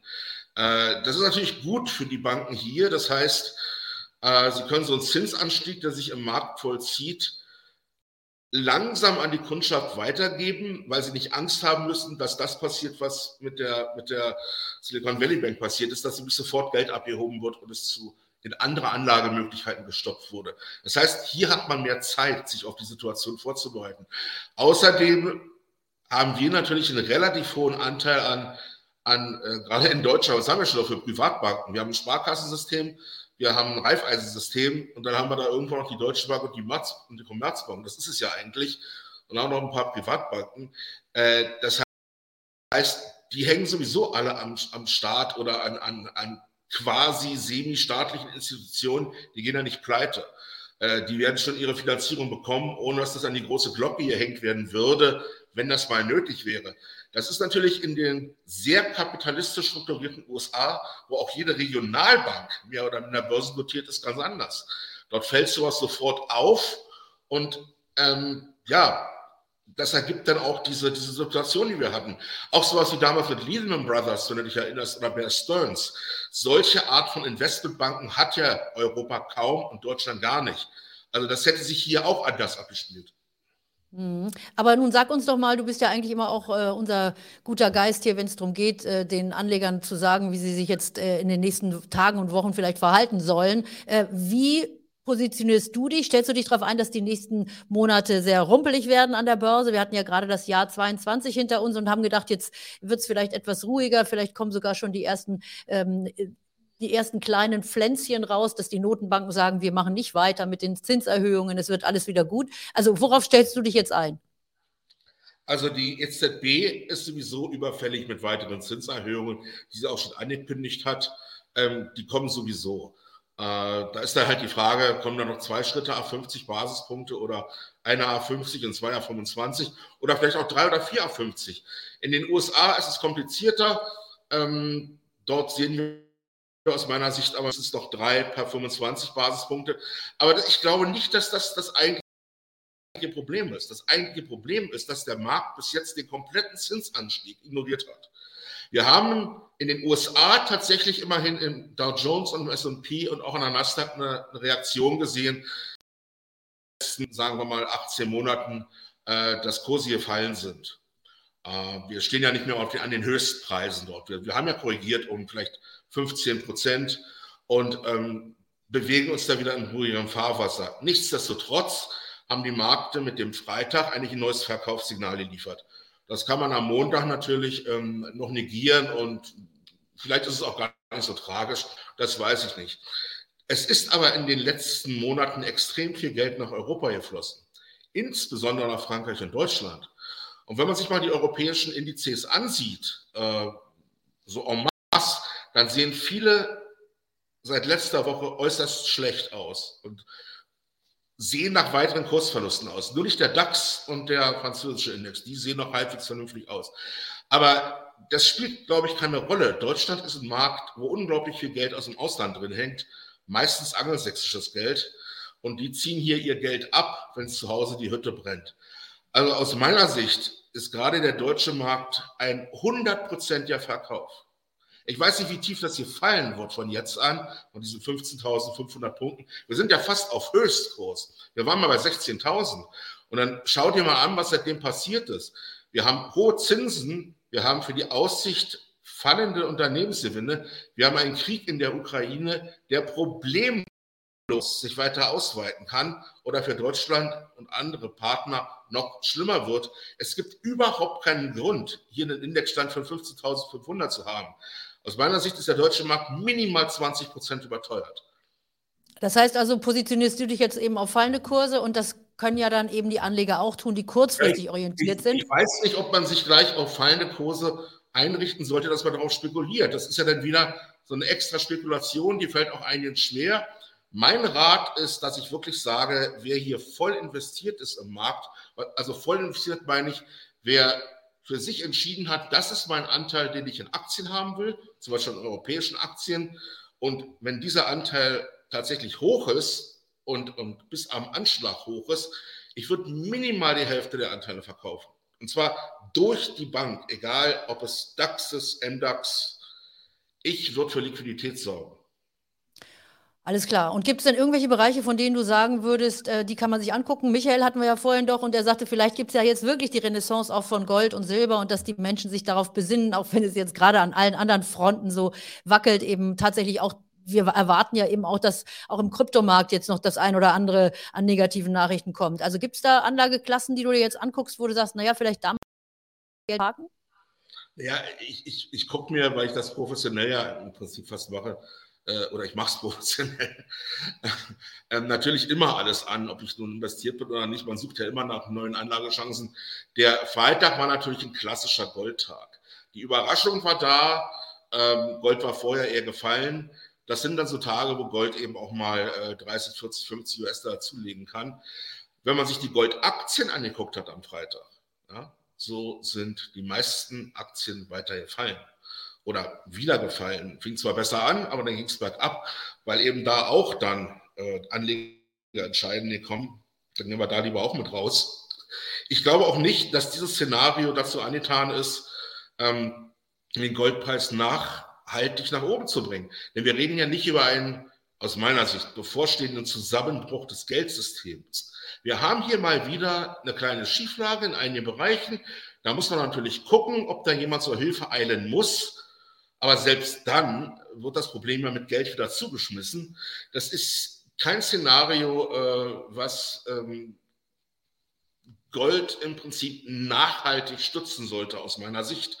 Dazu bedarf es äh, anderer Entwicklungen. Zum Beispiel die Einsicht, wenn das dann so kommt, dass die Inflation nicht nachhaltig wieder runtergehen wird und die zwei Prozent, die sowohl EZB als auch FED sich auf die Fahnen geschrieben haben, tatsächlich auf Sicht nachhaltig zu erreichen sind. Wenn wir also mit einer Umgebung leben müssten am Kapitalmarkt von, sagen wir mal, dreieinhalb bis sechseinhalb Prozent Inflation oder mehr, dann ist, glaube ich, ein grundsätzlich höherer Goldpreis gerechtfertigt. Ähm, aber noch sind ja die Träume da, dass wir in ein, zwei Jahren wieder eine Inflation haben, die wieder bei 0 bis 2 Prozent liegt. Und ähm, dann ist ja die Welt auch wieder in Ordnung. Und dann sind wir durch die nächste Rezession durch. Und dann beginnt wahrscheinlich der nächste Boom am Aktienmarkt. So kann es ja auch kommen. Ja, aber wir wollen das natürlich äh, jetzt ähm, noch ein bisschen weiter verfolgen. Jetzt habe ich gerade hier noch eine Frage reinbekommen. Warte mal, ich muss mal gucken, wer jetzt hier alles noch bei euch dabei ist. Also schickt gerne noch eure Fragen jetzt auch an den Martin rein. Der ist äh, einen Moment noch da und ihr seht ja, er kennt sich wahnsinnig gut aus. Ach so, du hast gerade angesprochen, äh, die Probleme werden mit Geld zugeschüttet. Das war ein Thema, das wir vorhin auch schon mal angesprochen haben. Deine Meinung wäre uns da natürlich auch wichtig. Denn woher kommt das Geld? Sind das jetzt Rettungsschirme, die dann aufgespannt werden, Rettungsmaßnahmen? Oder kann die könnte nicht die FED auch irgendwann dann jetzt bald sagen, naja gut, wir haben uns vielleicht doch ein bisschen zu weit nach vorne gewagt mit den Zinserhöhungen. Du hast gerade gesagt, du erwartest da noch einiges an weiteren Zinsschritten. Also meine These ist ja auch die, die könnten ja auch sagen, jetzt hat sich die Welt verändert und wir erhöhen die Zinsen erstmal nicht weiter. Davon würde ich nicht ausgehen. Das halte ich auch für extrem unwahrscheinlich. Es sei denn, der amerikanische Bandenmarkt steht vor einem Kollaps. Und das sehe ich nicht. Äh, gar nicht. Wir haben ein paar Regional paar Bankenprobleme. Und bis jetzt musste ja auch gar keiner eingreifen. Dieser FDIC, dieser Rettungsschirm hat ja das Geld, was am Montag zur Auszahlung kommt. 250.000 US-Dollar pro Konto sind natürlich herbe für einige, die dort größere äh, Summen geparkt haben. Und da ist ja zum Beispiel das Spotify erwähnt worden, die da über ein paar hundert Millionen wohl haben. Wenn das natürlich dann nur 250.000 sind, die da rauskommen, ähm, Das ist natürlich ein schönes Verlustgeschäft. Ähm, aber gut, der normale Anleger äh, erhält seine 250.000, bis dahin sind die gedeckt. Und mehr wird es auch nicht geben. Und die FED, die Federal Reserve, wird ein Deibel tun, das in irgendeiner Form, in der Form zu kommentieren, dass sie den Markt irgendeinen Rettungsschirm in Aussicht stellt oder ich meine, überhaupt darauf eingeht. Das Einzige, was die machen werden, ist sagen, das System ist in Ordnung, es sind einzelne Akteure und, der, und Anleger sollen sich äh, ruhig halten. Die Fed ist immer noch aus meiner Sicht brutal behind the curve. Die Zinsen müssten schon deutlich höher sein im kurzen Bereich, um die Inflationserwartungen die sich mittlerweile in den Markt einschließen. Schau dir doch mal an, auch in Deutschland, in Europa, was wir hier für Lohnabschlüsse bekommen. Die Angst, dass sich die Inflation in die Lohnpreisspirale einschleifen wird, die kann ich doch schon wegdrücken. Das passiert doch bereits. Die Angst davor ist überhaupt nicht mehr äh, gerechtfertigt, sondern was ist jetzt los, da das bereits läuft? Wir werden in der Inflationsrate nicht mehr runterkommen. Jedenfalls nicht dahin, wo wir vorher waren. Die Amerikaner werden stärker fallen. Das hat äh, Energiegründe, Energiekostengründe, werden aber auch ein Niveau von äh, drei Prozent, auf das sie vielleicht runterkommen werden, Mitte des nicht halten können. Das ist völlig illusorisch. Der Dollar wertet ja nicht auf. Äh, ist ja keine Währung, die sich im Moment massiv äh, aufwertet und damit die Inflation bekämpft, sondern im Gegenteil, äh, das steht jetzt eher wieder schwächer, als er schon vor, vor drei, vier Monaten stand. Ähm, nur so könnten die Amerikaner die Inflation ähm, weiter zurückdrängen. Wir werden damit leben müssen für einen bestimmten Zeitraum, und da steht noch nicht fest, wie lange der ist, dass wir eine Inflation haben von im Schnitt pro Jahr vier bis sechs Prozent. Ist meine Schätzung für die nächsten zwei Jahre. So, und eine alte Regel der Deutschen Bundesbank, äh, Rest in Peace, war, dass der Diskontsatz immer so anderthalb Punkte, zwei Punkte oberhalb der Inflationsrate steht. Das ist natürlich in den letzten 25 Jahren war das nicht mehr nötig. Klar, wir hatten eine Finanzkrise, wir hatten 0% Zinsen, wir hatten Alan Greenspan und Ben Bernanke, die mit der Inflation ganz anders umgegangen sind, vielleicht auch, weil sie konnten. Ähm, wenn die Amerikaner und die Europäer also ein, also ein Inflationsniveau von im Schnitt 6% haben, dann hört der Diskontsatz auf 7% bis 8% Minimum, um die Inflation tatsächlich zu drücken. Und dann sind die Wertpapierpensionsgeschäfte oder das Tagesgeld in den USA, diese Fed Fund Rate, äh, in gleicher Höhe äh, am Markt notwendig. Nun gehe ich nicht davon aus, dass die Fed die Zinsen jetzt in diesem Umfeld auf 7% erhöht, aber eine 5,5 bis sechs, die ist aus meiner Sicht sehr wahrscheinlich. Du sag mal, äh, jetzt haben wir nämlich gerade, ich habe es auch mit Michael schon besprochen, übrigens für euch euch alle, die hier jetzt reinkommen, sagen, also ich sage es euch nochmal, Kaffeekasse, ja, da gibt es diese Super-Likes. Also ich mache das jetzt wieder Blogtrainer. Gibt jetzt auch nur noch Fragen an Martin, wenn ihr hier in die Kaffeekasse einzahlt. Also das machen wir einfach jetzt auch mal an dieser Stelle. Wir haben die Frau Jellen, die Finanzministerin, die hat sich zu Wort gemeldet und die sagte, vielleicht kannst du das für uns äh, dechiffrieren, denn es ist etwas kryptisch, was sie hier sagt. Sie sagt also, ähm, es wird keine Nein, man werde sich äh, um die Konteninhaber kümmern, ohne eine größere Rettungsaktion. Das geht jetzt also um das, was die morgen machen wollen. Die haben ja eine äh, ja. Sitzung der Notenbank und jetzt kommt also hier schon die Finanzministerin. Während der Finanzkrise sei der Staat Investoren und Anteilseignern von systemrelevanten Großbanken zur Seite gesprungen. Die seitdem in Kraft gesetzten Reformen bedeuteten jedoch, dass es kein Bailout geben werde. Was heißt denn das jetzt? Ach, das heißt überhaupt nichts. Das ist einfach dummes Politikergeschwätz. Äh, was sie damit versucht, ist einfach äh, für eine, eine bessere Stimmung zu sorgen, nach dem Motto, es ist ja auch nicht nötig. Das sagt sie zwar nicht, aber das meint sie. sie. Sie meint, es wird keine besonderen Anstrengungen geben, denn wir haben ja schon alles in die richtigen Wege und da ist auch gar nichts, was man im Prinzip jetzt an großflächigem Waldbrand äh, bekämpfen muss. Das kriegt der Markt alleine hin, das schafft die Insurance und das schaffen die Banken schon alleine bla bla bla. Das kann so sein, das muss nicht so sein. Ganz klar, wäre das der Anfang, die Ouvertüre zur nächsten großen Bankenkrise in den USA, dann stünde die Fed natürlich bereit als, ich sage mal, als, die Federal Reserve ist ja nichts anderes als die, als das Spitzeninstitut der amerikanischen Banken. So ist das ja dort aufgebaut. Alle Banken sind ja der FED zugehörig. Natürlich würde sie ihre eigene Kundschaft auffangen in irgendeiner Form. Aber wenn die Yellen sich jetzt dahinstellen würde und sagen würde, naja, äh, ist ja egal, wie schlimm diese Krise auch werden mag, äh, hier und der alten Mario Draghi-Spruch. Whatever it takes. Äh, whatever it takes, wir sind sowieso da. Das würde eine Panik auslösen. Die ist ja nicht bekloppt. Die sagt also, es gibt überhaupt keinen Grund, jetzt hier irgendwie zu erwarten, dass wir irgendeinen rauskaufen. A, passiert das nicht, B, ist das auch gar nicht notwendig. Das ist typisches Gewäsch. Ich glaube persönlich, dass sie damit recht hat, dass es keinen Grund gibt, tatsächlich sich Sorgen zu machen, dass jetzt hier äh, auch die Spitze der amerikanischen Banken irgendein Problem haben. Aber das ist meine Privatmeinung, die kann ja falsch sein. Wäre da was im Kommen, eine Welle, dann hätte sie das trotzdem gesagt und dennoch würde die FED natürlich die Politik umstellen, wenn das so wäre. Klar, es gibt keine andere Möglichkeit.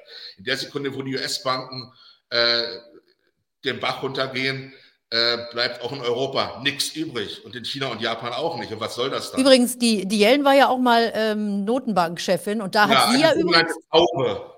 Ein was? Ein eine sogenannte Taube, ein direkter ja. Nachfolger von Greenspan und Bernanke.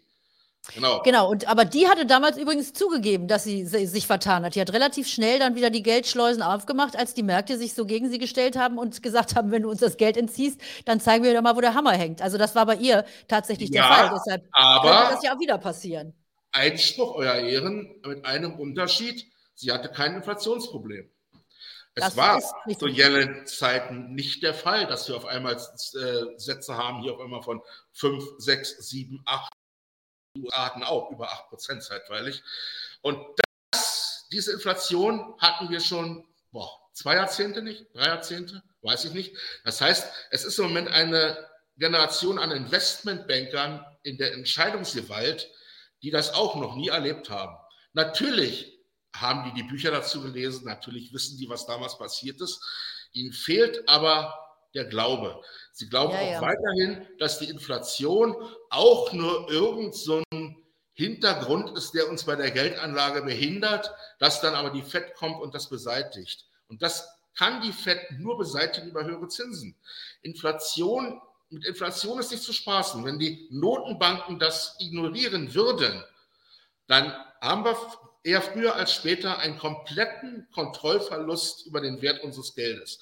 Und deswegen haben die Notenbanken keine andere Chance, als gegen die Inflation vorzugehen. Und die Fed hat zu lange gewartet. Auch der Jerome Powell, der das äh, sich jetzt da hinstellt vom Senat und da sehr, sehr souverän wirkt. Ähm, sie haben zu lange gewartet und deswegen ist, das, ist es jetzt eher schlimmer geworden als vorher. Der letzte Schritt von 25 Basispunkten war auch ein Fehler. Sie hätten weiter 50 Basispunkte erhöhen sollen. Äh, das versuchen sie jetzt so auszugleichen, indem sie dann drohen, bei der nächsten Zinsveränderung von 25 wieder auf 50 zu gehen. Das würde ich für einen Fehler halten. Damit bringt man dem Markt zusätzliche Unruhe, wenn er jetzt gar nicht mehr weiß, wo sind wir denn jetzt bei 25, bei 50 oder gehen wir wieder auf 75? Deswegen glaube ich, dass das passiert, aber man weiß es nicht. Äh, sie werden eben noch die nächsten, denke ich, vier, fünf, mindestens vier Termine die Basis Punkte und jeweils 25 Prozent hochsetzen, um irgendwo bei 5,5 bis 6 Prozent hinzukommen. Ähm, und dann warten die mal ab. Dann warten die ab. Und wer glaubt, dass 2023 die Zinsen fallen werden, der irrt gewaltig. Es sei denn, es knallt gewaltig.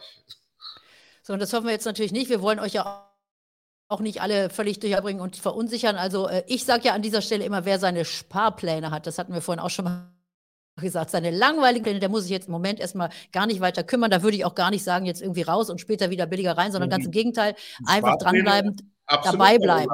Absoluter das, Volltreffer. Die Sparpläne profitieren ja davon, wenn die Kurse auch mal fallen sollten und man in dieser Zeit einfach mehr Anteile fürs gleiche Geld bekommt. Deshalb, ich sage es immer wieder, also also alle unsere Gespräche sind im Grunde genommen überflüssig, wenn ihr alle Sparpläne habt. Aber es ist trotzdem immer spannend und interessant, auch die ähm, Leute wie dich, Martin, dabei zu haben, Michael dabei zu haben. Ich gebe euch jetzt nochmal an dieser Stelle die Möglichkeit, auch eure Fragen zu stellen. Aber nochmal der Hinweis, nur wenn ihr was in die Kaffeekasse gibt. Also das sind die Super-Likes. Wer jetzt hier noch mit Fragen reinkommt, der kann jetzt also hier noch mitmachen und sich mit beteiligen an unserer Diskussion. Ansonsten würde ich sagen, wir sehen uns in Stuttgart am Freitag und am Samstag. Martin, ich weiß nicht, ob du Zeit hast, zur Invest zu kommen. Leider habe ich die nicht. Das ist wirklich sehr schade, denn ich glaube, es hätten nicht viele gerne mit dabei gehabt. Also, wenn ihr jetzt wenigstens mal einen Daumen hoch gibt für den Martin, dann würden wir uns auch noch freuen. Also hier noch ein kleines Like für Martin Stephan, der ja seit 30 Jahren auch tatsächlich ähm, bei uns bei NTV mit dabei war am Anfang, sich dann selbst gemacht hat und jetzt wirklich ein ausgewiesener Kenner der Materie ist. Und mein Lieber, ich will dich auch gar nicht lange aufhalten heute Nachmittag und dich in deinen Sonntagnachmittag entlassen, so wie euch auch alle, die hier sind. Äh, es würde noch gerne jemand ein Stückchen Schwarzwälder Kirschtorte essen. Ja, also wenn ihr was in die Kaffeekasse gehauen hättet, dann hätte ich auch eine Schwarzwälder Kirschtorte jetzt noch essen können. Aber so leider nicht. Dann werden wir da das nächste Mal nochmal dran arbeiten an diesem ganzen Thema. Also, wir sehen uns am Freitag und am Samstag in Stuttgart. Wer da ist, der schreibt mir mal bitte. Und dann treffen wir uns dort zu unserem Aktienstammtisch. Und da werden wir dann schon ein bisschen mehr wissen von dieser Woche. Ich drücke uns mal allen die Daumen, dass es nicht ganz so stürmisch wird. Und wie gesagt, wer Sparpläne hat, der muss sich eh keine Sorgen machen. Der soll das einfach durchlaufen lassen. Ich wünsche euch jetzt von dieser Stelle noch einen schönen Tag. Martin, danke dir fürs Mitmachen. Ja, und wir ja. hören uns ganz bald wieder. Bye, bye. Tschüss.